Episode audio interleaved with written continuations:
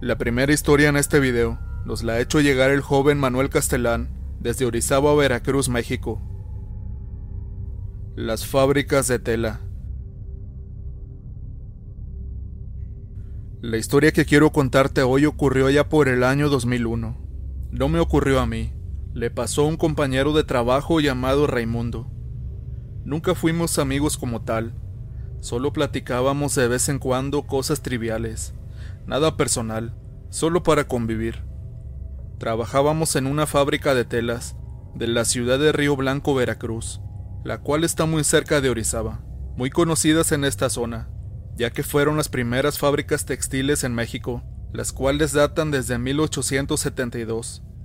Esta factoría contaba con una tienda de autoservicio, donde yo laboraba como vendedor de piso, y él era parte del grupo de seguridad de la empresa. Esta empresa era bastante grande, pues el consorcio contaba con otras fábricas en las poblaciones aledañas, por lo menos de cinco más, dos en el área de Orizaba, la primera al sur de la ciudad y otra hacia el norte, otra en la ciudad de Nogales y otra más en la ciudad de Camerino Mendoza. Todas ellas dejaron de laborar años atrás, solo seguía laborando la de Río Blanco. De todas se podían escuchar historias paranormales al estar ya abandonadas, pero a mí no me constan. Solo les contaré la que me platicó Raimundo, porque él la vivió. Le creí porque él era una persona bromista y hasta cierto punto algo fanfarrón para platicar historias de aventuras con muchachas que conocía en bailes o en el mismo recinto laboral, pero nunca pláticas del ámbito paranormal. Cabe mencionar que había turnos de 12 horas, que ellos cubrían en diferentes áreas de la empresa. Por lo tanto, en la tienda que se encuentra a un costado de la fábrica, había siempre dos vigilantes de planta, y él solo cubría faltas de estos dos. Por lo mismo lo veía muy poco. También los mandaban a cuidar las fábricas abandonadas, ya que todavía contaban con maquinaria, con telares y herramienta, la cual guardaban ahí como refacciones. La fábrica de cerritos en ese tiempo se encontraba a orillas de la ciudad de Orizaba.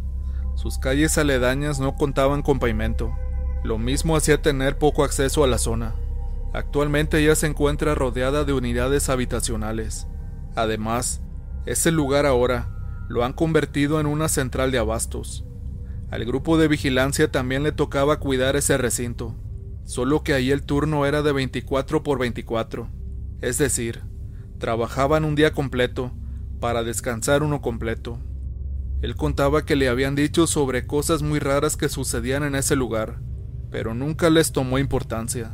En ese tiempo recuerdo que se prestaron las instalaciones para realizar la feria de la ciudad, y de ellas se platicaron muchas cosas que pasaban al caer la noche, como por ejemplo, que veían al mismísimo innombrable en las partes donde estaba más sólido, y que éste causaba accidentes en los juegos mecánicos e infartos a quienes lo vieron frente a frente. Todo esto él lo tomó muy a la ligera, pues como ya lo comenté, él no creía en esos temas así que cuando él le propusieron que fuera a cuidar el inmueble, aceptó tranquilamente. Las primeras noches todo estuvo muy tranquilo. Una mañana cuenta que llegó a relevar a su compañero, y extrañamente lo encontró afuera de la fábrica, a pesar de hacer mucho frío y caer una lluvia muy fina, la cual le llamamos por acá chipi chipi. Este hombre titiritaba de frío. Raimundo le preguntó que por qué se encontraba ahí, pudiendo estar dentro de la caseta, la cual si no era muy cómoda, por lo menos estaría mucho mejor que ahí afuera, enfriando y mojándose. Este le contestó que solo, no volvería a entrar ahí jamás, pues lo que acababa de ver y oír no lo haría cambiar de opinión, y que iría la empresa matriz a poner su renuncia en ese mismo momento.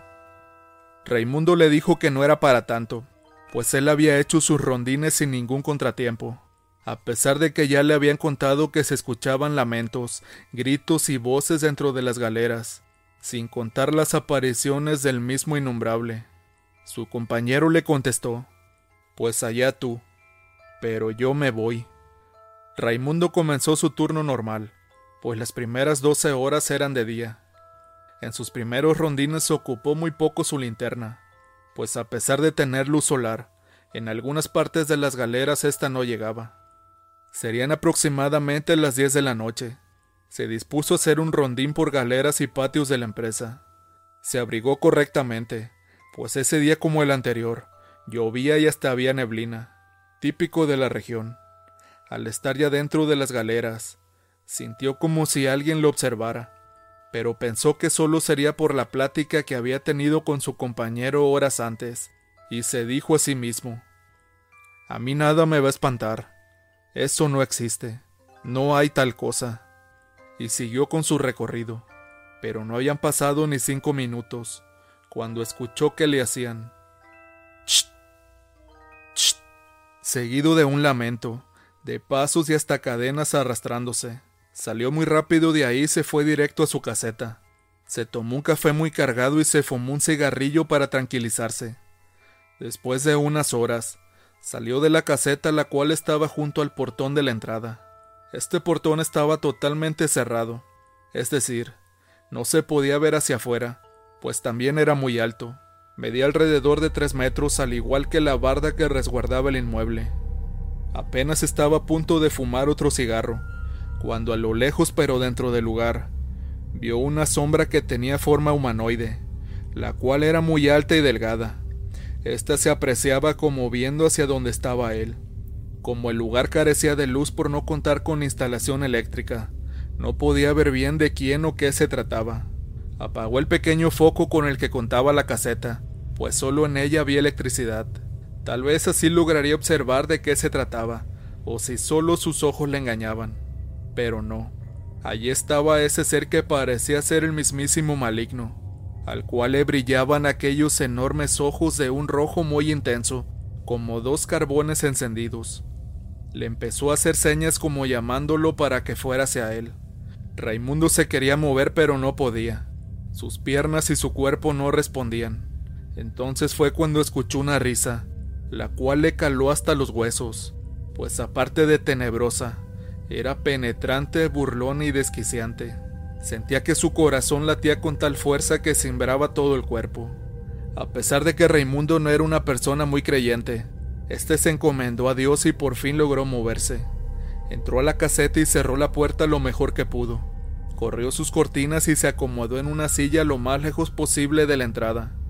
Entonces vio la sombra de este ser junto a la entrada, que le tocaba la puerta como pidiendo que le abriera además de oír pezuñas de caballo que pisaban fuertemente, acompañado de un fuerte olor a putrefacto drenaje. Le pidió a Dios en aquel momento que volteara hacia él y le brindara su ayuda, pero su miedo y sobresalto lo hicieron perder el sentido. Cuando despertó y empezaba a clarear, entonces se salió de la caseta, abrió el portón y salió a esperar a su relevo afuera de las instalaciones. Su nuevo relevo llegó con el supervisor pues este era nuevo en la empresa. Raimundo aprovechó para decirle al supervisor lo sucedido esa noche, aunque pensaba que no le creería y lo tiraría de loco, pero no le importaba, pues suplicaría lo cambiara de esa área, pues él no quería renunciar pero tampoco pensaba volver ahí de nuevo. El supervisor al escucharlo no hizo lo que él se esperaba, sino que lo comprendió muy bien y lo cambió de área. Fue por eso que regresó a la planta y ahí fue donde me platicó la historia. También me dijo que los vigilantes que ahora cuidaban el lugar preferían hacerlo afuera y renunciaban continuamente. Actualmente, como ya comenté, en el lugar ahora es un mercado, pero se siguen platicando muchas historias de este lugar, que al parecer es un lugar maldito. A continuación te contaré una historia, la cual nos la envían de manera anónima desde el estado de Jalisco, México. Retiro espiritual. Tenía alrededor de 14 años, cuando una vez con engaños me llevaron a un lugar que jamás olvidaré. Todos mis amigos eran mayor que yo, rondaban los 18 años en adelante. Ya hacía varias semanas atrás que trataban de convencerme, y lo lograron, cuando me dijeron que en el lugar habría motocicletas y podríamos manejarlas así como una gran alberca y muchas chicas. Eso hizo que me convenciera completamente, así que decidí ir de Jalisco hasta Colima solo por eso. Recuerdo que partimos un día viernes, era de día. La hora exacta no la sabría recordar. Solo sé que llegamos a Colima a las doce de la medianoche. Éramos aproximadamente 30 personas en el grupo que yo iba. Al llegar a nuestro destino me di cuenta de inmediato que habían hecho lo mismo con personas de otras ciudades. Éramos algunas 70 personas nuevas. Había otro grupo como de 40 que parecía ya haber estado ahí antes. Recuerdo que llegamos a un cerro donde había una hacienda que parecía ser ya muy vieja. No había luz eléctrica y la poca iluminación que teníamos era a través de velas. Enseguida nos sentaron a todos los nuevos en varias mesas juntas. Yo tenía mucha hambre y varias otras personas también. Pensamos que nos darían de comer y después una habitación o algo así. De pronto salió un hombre mientras se tapaba la cara. Gritaba malas palabras muy fuerte como si estuviera enojado. Algunos de nosotros empezamos a reír, pensando que se trataba de una broma solamente. Mas sin embargo el hombre dándose cuenta de ello gritó ¿De qué se ríen? ¿Acaso creen que esto es solamente un juego? Me puse muy serio y comencé entonces a asustarme. En ese momento creí darme cuenta que se trataba de una secta.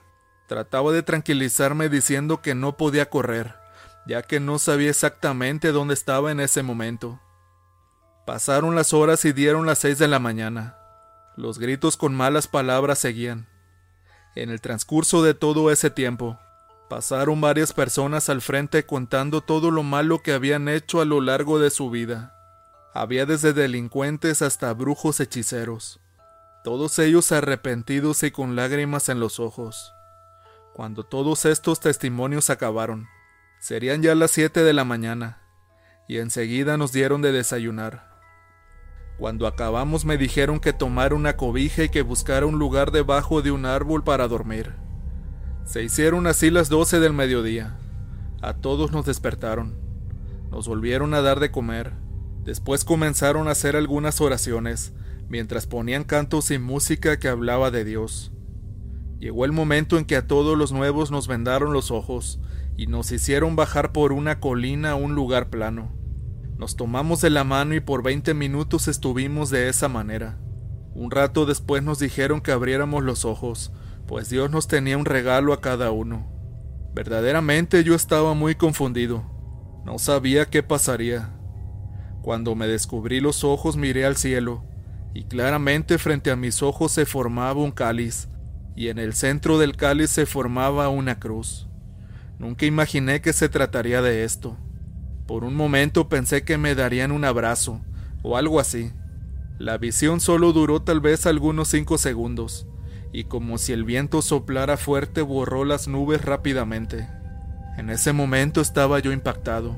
Miré a las demás personas cómo apuntaban al cielo. Al voltear pude ver algo aún más impresionante. En las nubes se habían formado lo que parecían ser ángeles, y una paloma que sobre su lomo cargaba una especie de planeta. Y a diferencia del cáliz, estas imágenes duraron varios minutos, hasta que el viento se las llevó poco a poco hasta desaparecerlas. En ese punto mucha gente comenzó a convulsionar. Muchas otras empezaron a hablar en lenguas antiguas que claramente yo no entendía. Había batallas de demonios dentro de las personas ahí presentes. Muchos caían en trance y entre ellos se hablaban con palabras muy extrañas. Yo solo entendí cuando dijeron espíritu y Dios, y veía cómo entre varios trataban de sostener a una sola persona, la cual parecía tener demasiada fuerza. Mi mente seguía impactada ante tantas situaciones jamás antes vistas. No lo podía creer, pues era hasta curioso pensar que días anteriores yo retaba al mismo diablo para que se me presentara. E incluso llegué a dudar de la existencia de Dios, y ahora todo esto. De hecho, hacía unas semanas atrás, que había soñado con mucha gente desconocida subiendo una montaña con mochilas, y que sucedían una serie de cosas muy extrañas. Y justo cuando llegué a ese lugar, pude reconocer los árboles así como también todo lo demás que se encontraba a mi alrededor. Era como si ya antes hubiera estado en aquel lugar. No me podía explicar todo eso. Después de todos los sucesos ocurridos nos mandaron a descansar. Eran como a las 8 de la noche.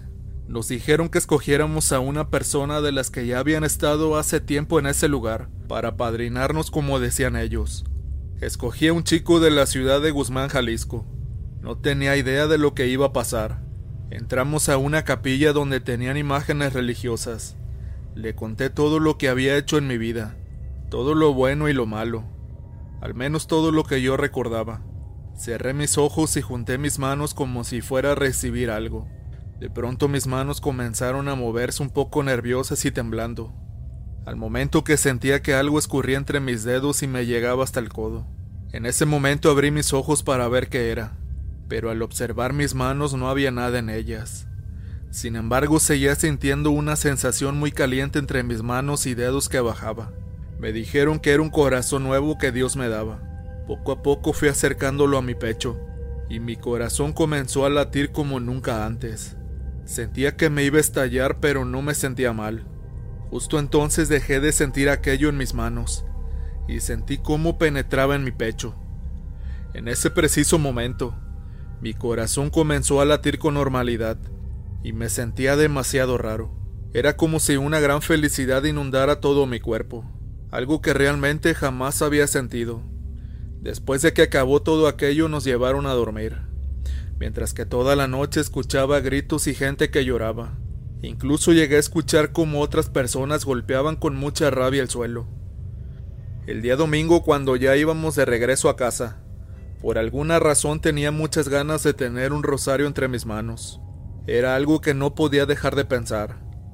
Justo al lado mío, iba una persona dormida con varios rosarios colgados en su cuello, y en mi mente pasaba la necesidad de que aquella persona me regalara uno. De pronto aquella persona despertó exaltada. Se quitó un rosario de su cuello y me lo entregó diciendo, Toma, póntelo ahora mismo y no te lo quites nunca. Dios me dijo que te lo diera a ti. La manera en que me lo dijo me asustó mucho ya que en mi mente figuró que algo malo iba a suceder. Tres días después y estando en mi ciudad natal, tuve un accidente en el cual el rosario que me había dado aquella persona se quedó marcado en el pecho como cuando a alguien se le marcan los lentes en el rostro por el sol. Solo que lo mío fue más definido, como si alguien lo hubiera hecho a propósito. Los siguientes dos años seguí asistiendo a aquel lugar, como si algo me dijera que siguiera haciéndolo. En esa época viví muchas cosas aún más extrañas. Una vez cuando estaban leyendo la Biblia, uno de mis compañeros cayó en trance y gritaba que se quemaba, que lo ayudaran y rodaba por el suelo como si de verdad estuviera en llamas. La gente que caía en trance veía cosas diferentes, dependiendo a sus necesidades. Había gente que platicaba con familiares ya fallecidos. Una vez un muchacho cayó en trance y decía que estaba en una nube, con gente desconocida que no lo dejaba regresar, y cuando lo regresamos despertó pero no sabía nada más, ni su nombre. En ese momento regresó al trance para que su espíritu regresara con su cuerpo. La razón por la cual yo dejé de asistir a aquel lugar fue porque una vez, serían aproximadamente las doce o una de la mañana. En aquel entonces yo ya podía estar cerca de cuando iban a padrinar a alguien. Me ponía ahí para ir aprendiendo, solo para ver y ayudar a orar. Recuerdo que en aquel momento era un muchacho que cayó en trance, y no era muy común que estando así, alguien despertara demasiado rápido de ese estado. Así que este muchacho despertó muy asustado mientras apuntaba una casa abandonada en las montañas. Una casa donde no vivía nadie. Nos decía que lo lleváramos para allá, que allá estaba él. Yo le preguntaba, ¿quién es él? Y él me respondía, Él, Él, pero no decía su nombre. Así que no nos movimos a ningún lado. Supimos que algo andaba mal en él. Regularmente eso pasa cuando decían muchas mentiras en sus historias. Así que por medio de oraciones cayó en trance nuevamente. Mi amigo el que ya tenía más años ahí me dijo que se iría a fumar un cigarro, que me quedara con aquel muchacho por un rato, pero me advirtió que no lo mirara a los ojos. Él estaba dormido aún. De alguna manera algo en mi cabeza me decía que lo mirara. Así que lo miré, pero vi como sus ojos se pusieron en blanco y no tenía pupila. Sentía como algo caliente entraba por mis ojos y recorría mi cuerpo, saliendo por mis pies llevándose todo el coraje que tenía.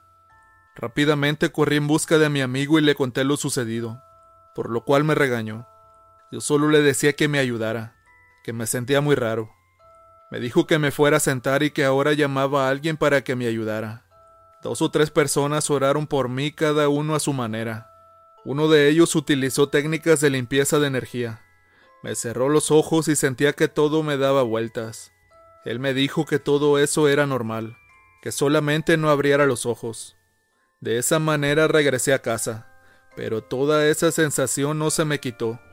En las siguientes dos o tres semanas sentía que alguien me seguía en la calle, y no podía dormir, como si algo me vigilara en la oscuridad y tratara de agarrarme.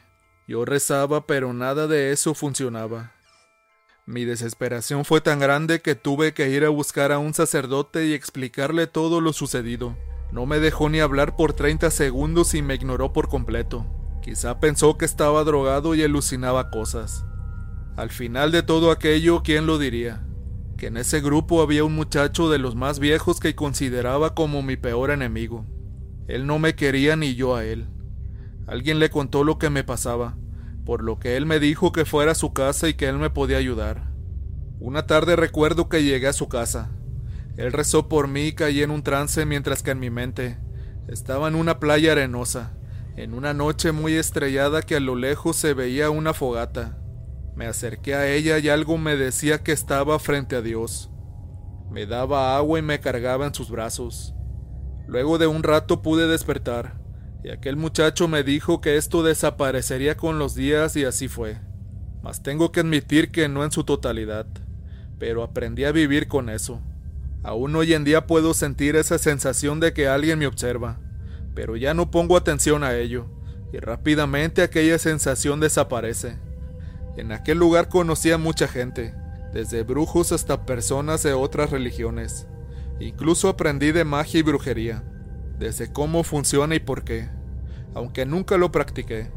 Solo escuché varias historias en ese lugar que realmente me dejaron impactado, como la de un brujo que se convirtió en cerdo mientras lo liberaban del maligno. Y aunque ahora ya no asisto a ese lugar, aún me queda en la memoria todo lo ahí vivido. En la actualidad esa gente sé que aún sigue haciendo retiros, y me hicieron prometer que jamás le contara nada a nadie. Nunca supe la razón por la cual me hicieron callar, pero lo quise compartir con ustedes porque quiero que sepan que Dios sí existe, es muy real, y si quieres Él puede cambiar tu vida y llenarte de plenitud.